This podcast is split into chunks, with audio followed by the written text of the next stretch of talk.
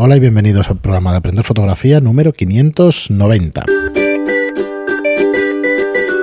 Hola, soy Fran Valverde y como siempre me acompaña Pera Regular. Hola, ¿qué tal? Hoy estamos a 10 ya de los 600. De los 600, sí, sí. Para los 1000 sí vamos a hacer algo interesante. No hicimos nada a los 500. 600 Pero a los muchos, 1000 ¿eh? Muchos programas son. Joder. 600. Uy, a mí me parece, 601. a mí me parece una barbaridad, ¿eh? 600 Es, es una, es una barbaridad. Y nada, contentos de que nos acompañéis todavía y de que estéis ahí detrás. Ya os decíamos en el programa anterior que se habían duplicado las, las, las escuchas tratando temas un poco más, más de iniciación o más generales. Eh, entonces estamos, estamos en estos programas con el curso de iniciación a la fotografía digital. En este caso vamos con la, con la lección de la medición. Es un curso que podéis encontrar en nuestra plataforma aprenderfotografía.online. Es una plataforma donde os podéis suscribir a 10 euros al mes y que vamos saca- sacando contenido nuevo. Cada mes hay 40 cursos ya, con lo cual tenéis 41. ahí 41. Bueno, iba a decir más, pero nunca me acuerdo.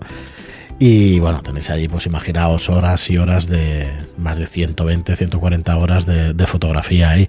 Y entre eso y los podcasts, eh, esperemos que nuestra aportación a la fotografía, pues, pues que se valore, que la verdad es que nos sentimos muy valorados, ¿eh? por eso ningún problema.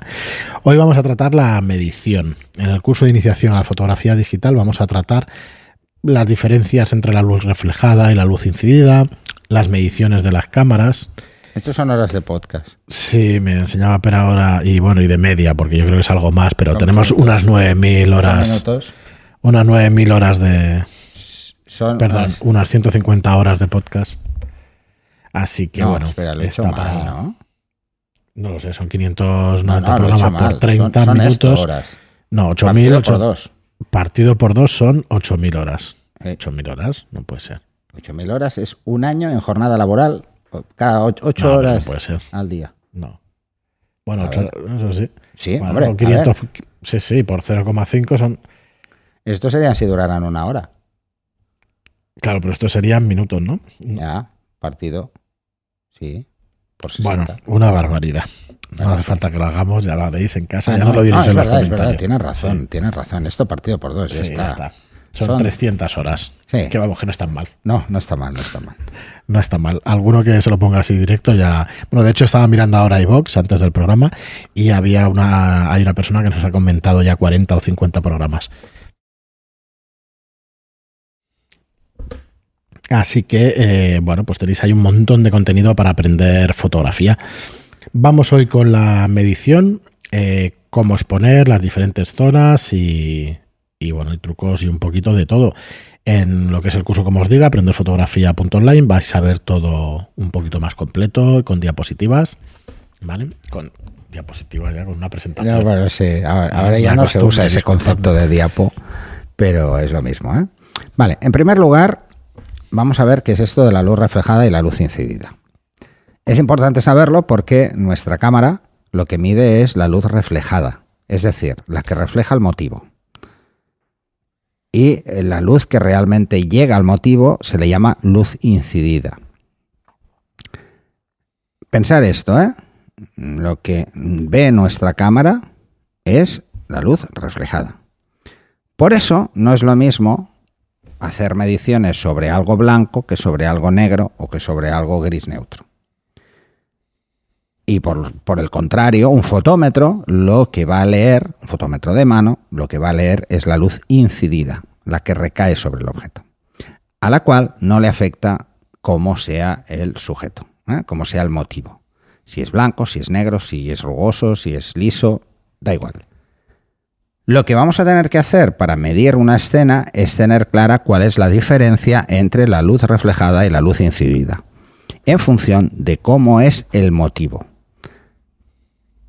Eh, si es más claro o es más oscuro, va a variar. Si es más rugoso o menos rugoso, también. Así que esto es lo que, de lo que se trata la medición. ¿Mm? Vamos a intentar hacerlo rápido. Eh, el fotómetro de mano. Hay que tener, bueno, lo que sirve es para medir la luz eh, incidida y lo que, bueno, está formado por una esfera difusora que lo que hace es captar la luz en una esfera de 180 grados, una media esfera, ¿vale? Entonces lo que hace es una media y esa media es lo que nos dice cuál es eh, lo que debemos hacer nosotros. Por el contrario, la medición de la cámara, como os decía, lo que va a medir es la luz reflejada. Y por lo tanto, antes de empezar a tener una exposición correcta, hay que tener muy claro qué mide nuestra cámara.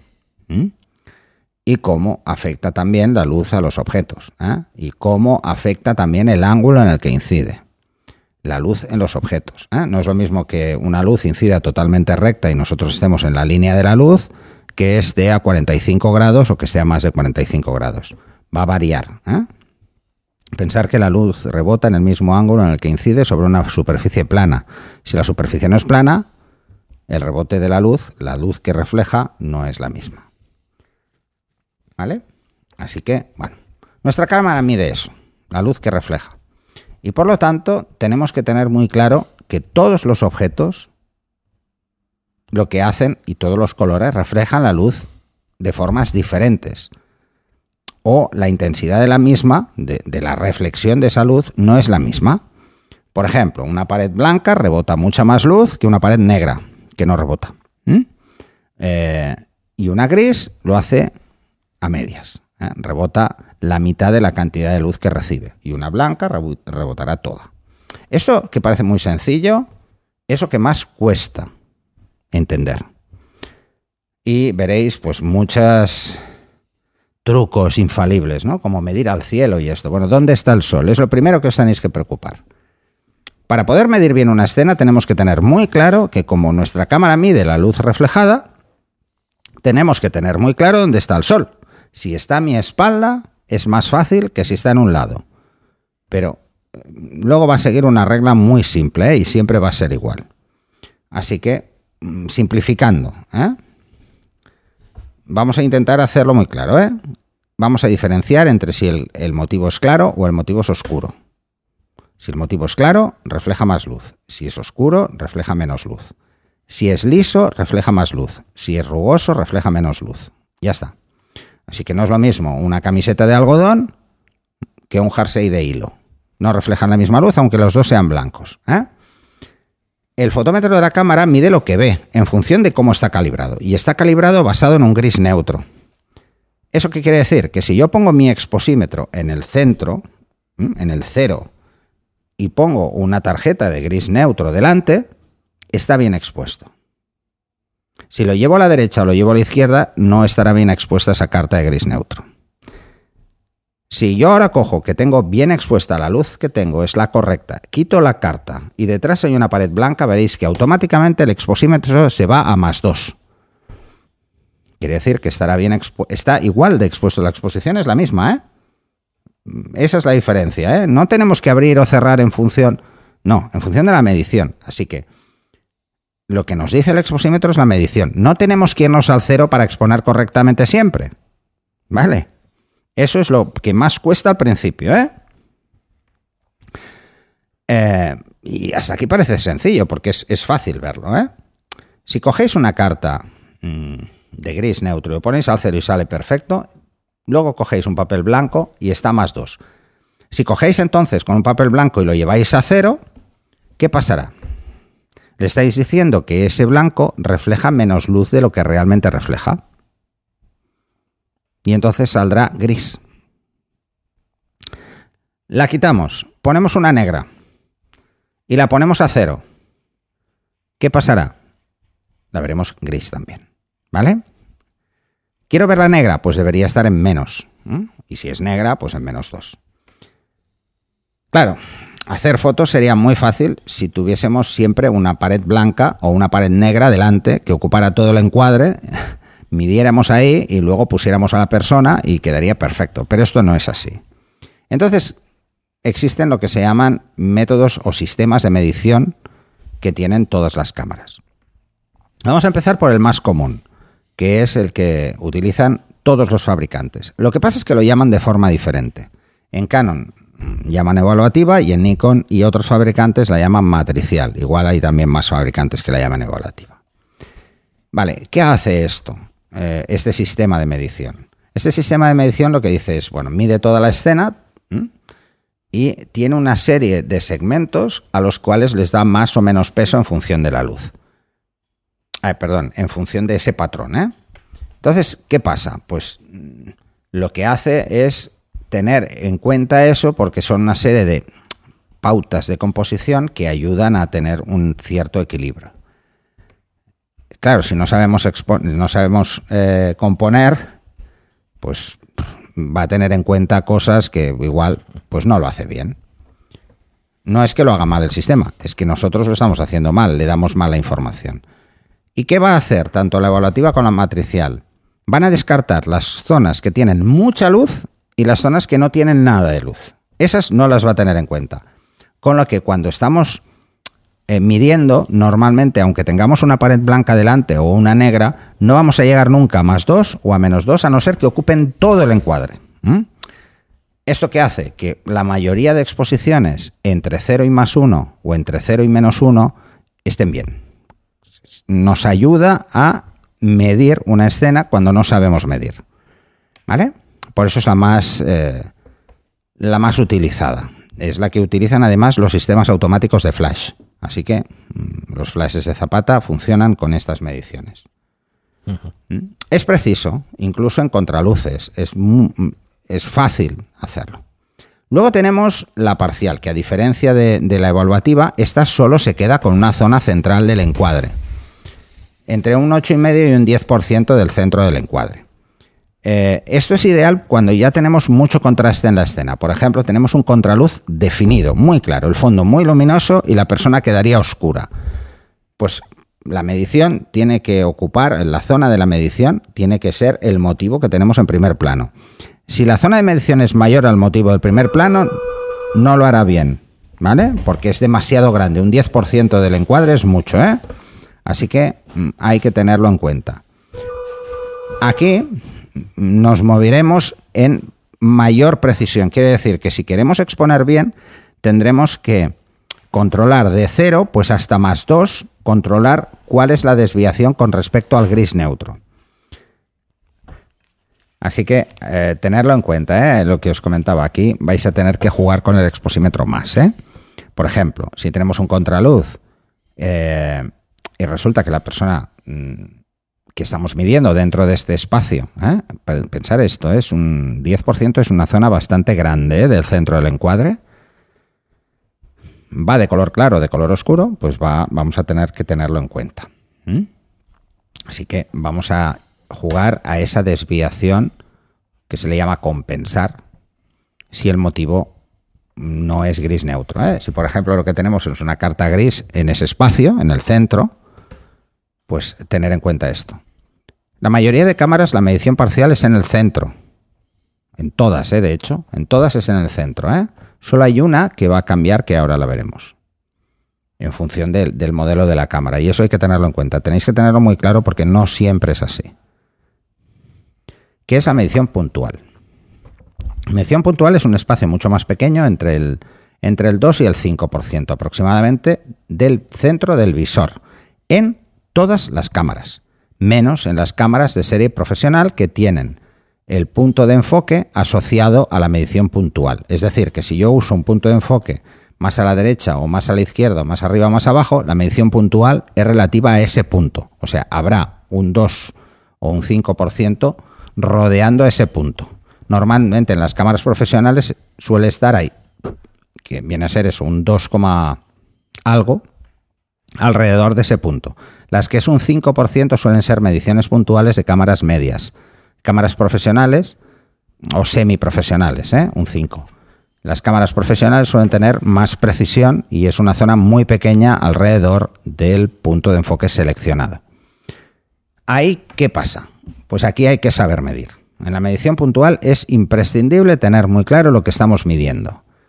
Así como en otros sistemas teníamos un margen de tolerancia, que es que nos ayuda el sistema de medición de una forma bastante interesante, por ejemplo en la evaluativa nos ayuda muchísimo, en la, en la promediada, por decirlo de alguna forma, al centro, o la parcial, nos ayuda un poco menos y en la puntual no nos ayuda nada. O sea que si hay algo negro en el punto de enfoque, lo difícil va a ser enfocar, pero vamos a tener que exponer a menos 3, porque las cámaras profesionales eh, trabajan con más rango dinámico y entonces el exposímetro veréis que llega de menos 3 a más 3, cuando en la mayoría de cámaras veréis que llega de más 2 a menos, a menos 2.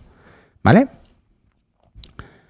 Así que, mm, vale, eh, eso tenerlo claro. Y luego, tenemos una que es la promediada con preponderancia central. Esta medición es muy habitual en muchas cámaras. ¿Esto qué quiere decir? Esto es como una parcial más una evaluativa. Tiene en cuenta el centro como mayor peso. Es decir, nuestra exposición vamos a tener que eh, ponderarla al centro. Vamos a tener más en cuenta cuál es la medición que hacemos en el centro que al resto. Esto vendría a ser, pues eso, lo que decía, entre la parcial y la, eh, y la evaluativa. Requiere tener conocimientos de medición, o sea, tener claro qué es esto, cómo mido en una zona más clara o en una zona más oscura o más rugosa o menos rugosa.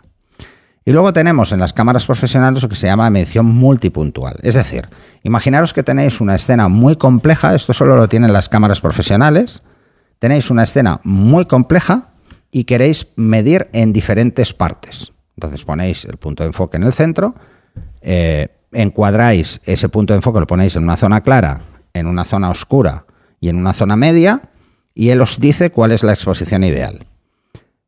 Os hace una media de esas tres mediciones o cuatro mediciones o dos mediciones que queramos hacer. A esto se le llama multipuntual.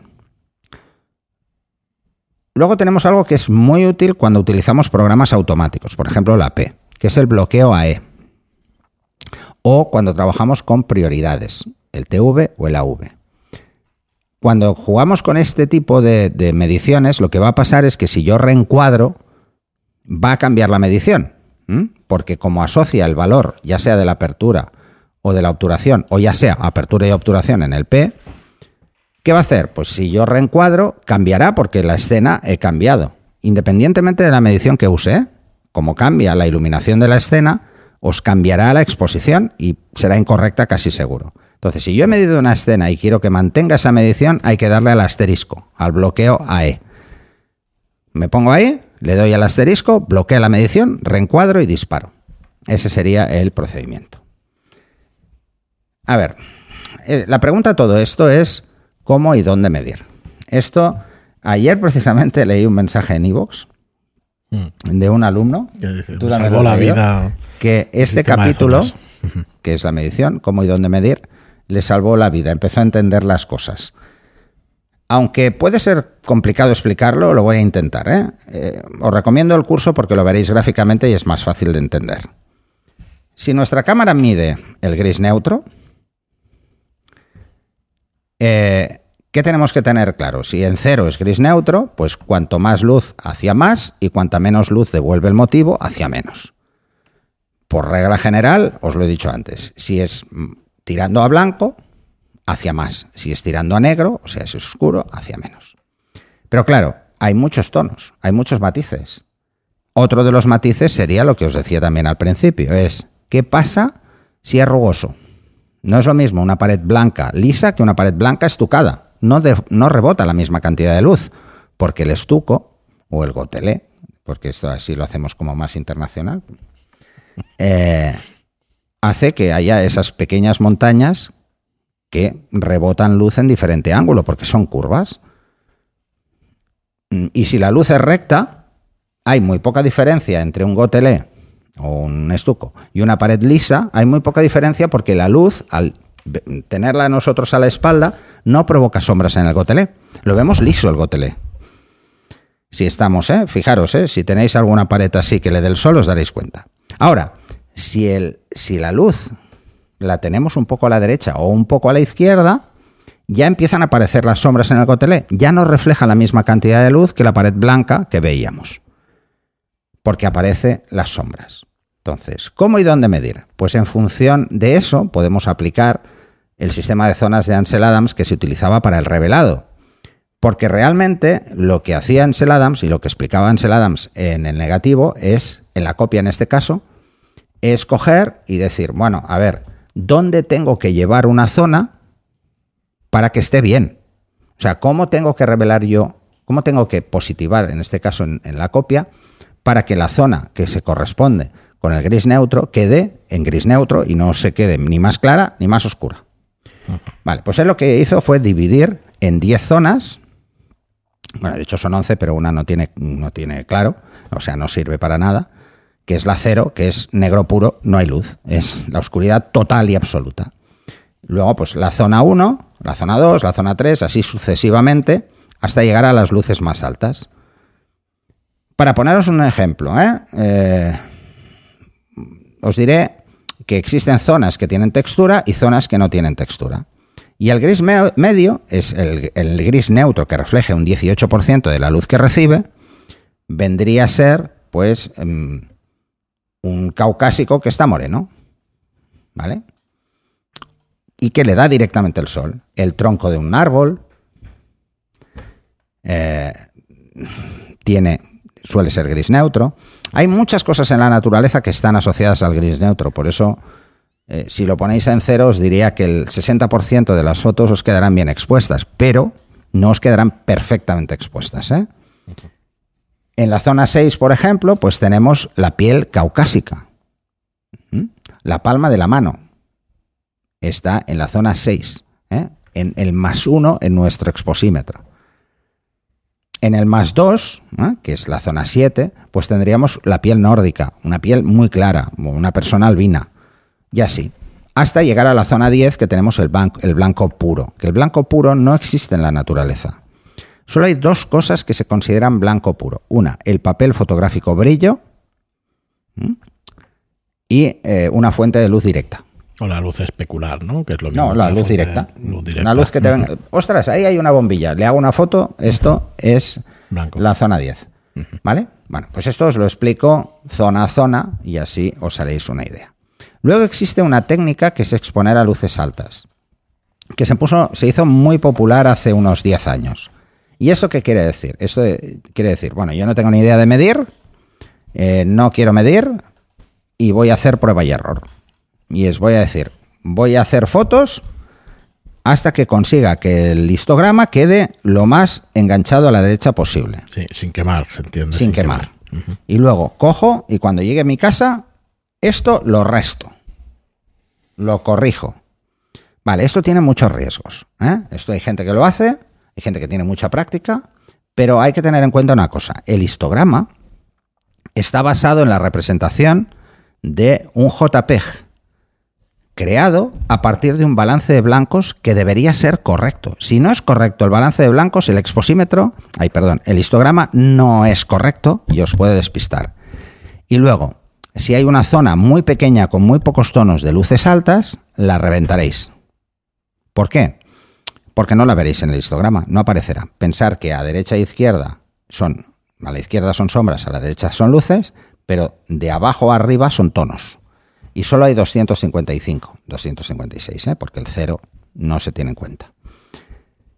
Así que es muy arriesgado. ¿eh? Esto nos va a obligar mucho a tener muy claro, en este caso, no a medir, sino cuál es el rango dinámico de mi cámara en función del ISO que esté utilizando, que ya no es tan sencillo. Eh, o sea, para una cosa o para otra vais a tener que estudiaros algo. Yo prefiero que tengáis claro eh, cómo reflejan los motivos la luz, porque es más fácil y porque los patrones son fijos y no van a cambiar. Y de la otra forma os va a exigir hacer una serie de fotos de prueba extra eh, con vuestra cámara y aseguraros de un balance de blancos que es muy subjetivo. es la única manera de entender la fotografía, cómo funciona a ver, eh, eh, otra. En químico no se podía hacer exposición a luces altas así. O sea, vamos a buscar las luces más altas y luego en postproceso corrijo, ¿no? ¿Por qué salió esta técnica? Porque en digital es lineal y en químico no. Entonces, en digital, como es lineal, tenemos siempre muchos más tonos en luces altas que en sombras. Entonces, si yo los llevo a luces, si luego resto, lo que hago es restar tonos, que no pasa nada. Porque lo malo en digital es quedarme corto. Claro, inventarte esos tonos. Porque si me queda subexpuesta la foto y tengo que subir la exposición, se va a tener que inventar tonos. Y cada paso que me equivoque es el doble de tonos. Así que mm, ese es el problema. Por eso aparece el ruido. ¿eh? O sea, el ruido aparece por la mala exposición. Mucho más que por un ISO alto. Muy bien, pero pues espero que, se haya entendido la exposición es de lo que más cuesta controlar en, fotografía. sí, bueno, luego cuando os vayáis al curso práctico veréis que es mucho más fácil. Es mucho más fácil, sí, de lo que... Si tenemos claras las condiciones lumínicas, no hace falta ni medir. Sí, compensar un poquito, la verdad es que la saca. No, no, ni medir, ni medir. F8 200. Sí. Solo a la espalda y a la. Y tirar. O 250. O F8 125. Claro. Muy bien, pues hasta aquí el programa de hoy. Muchísimas gracias a todos por escucharnos. Muchas gracias por vuestras reseñas de 5 estrellas en iTunes y por vuestros me gusta y comentarios en iVoox. Gracias y hasta el próximo programa. Hasta el siguiente.